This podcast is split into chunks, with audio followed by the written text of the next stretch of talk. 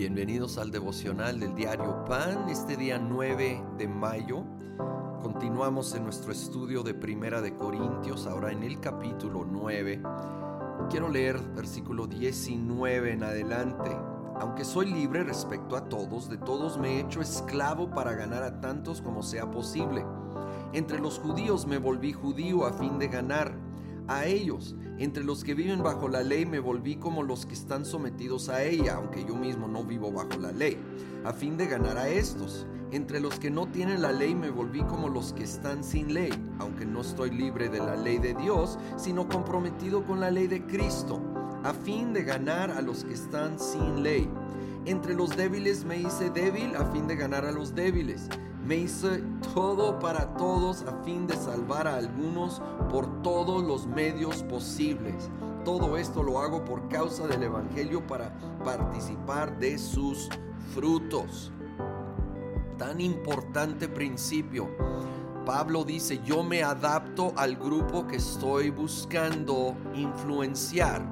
Obviamente, no en las, la doctrina, no en algo pecaminoso, por supuesto que no, pero en estilo, en enfoque, en perspectiva.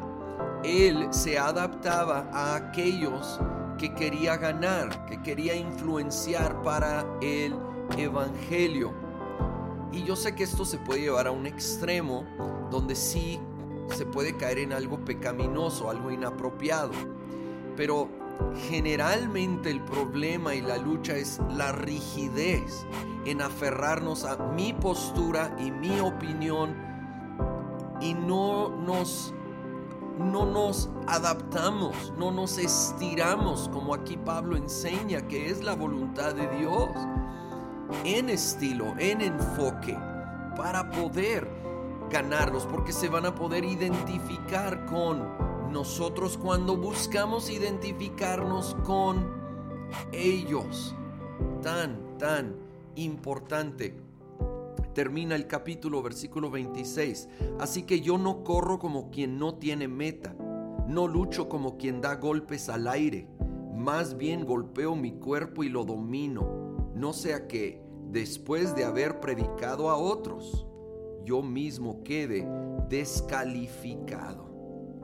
Y aquí comparándolo la, carrera de la fe con una literal carrera o con algo deportivo. Dice, no corro como quien no tiene meta y voy a disciplinar mi cuerpo para ir avanzando hacia esa meta. Necesitamos tener metas y necesitamos tener propósitos de parte de Dios y enfocarnos en ello y disciplinarnos para que todo aquello que distrae o roba de avanzar hacia esas metas y propósitos de Dios, quitarlo, eliminarlo de nuestra vida para que nada esté de nuevo estorbando, impidiendo, haciéndonos correr con cargas innecesarias o distrayéndonos para ir a otro lado, sino enfocados.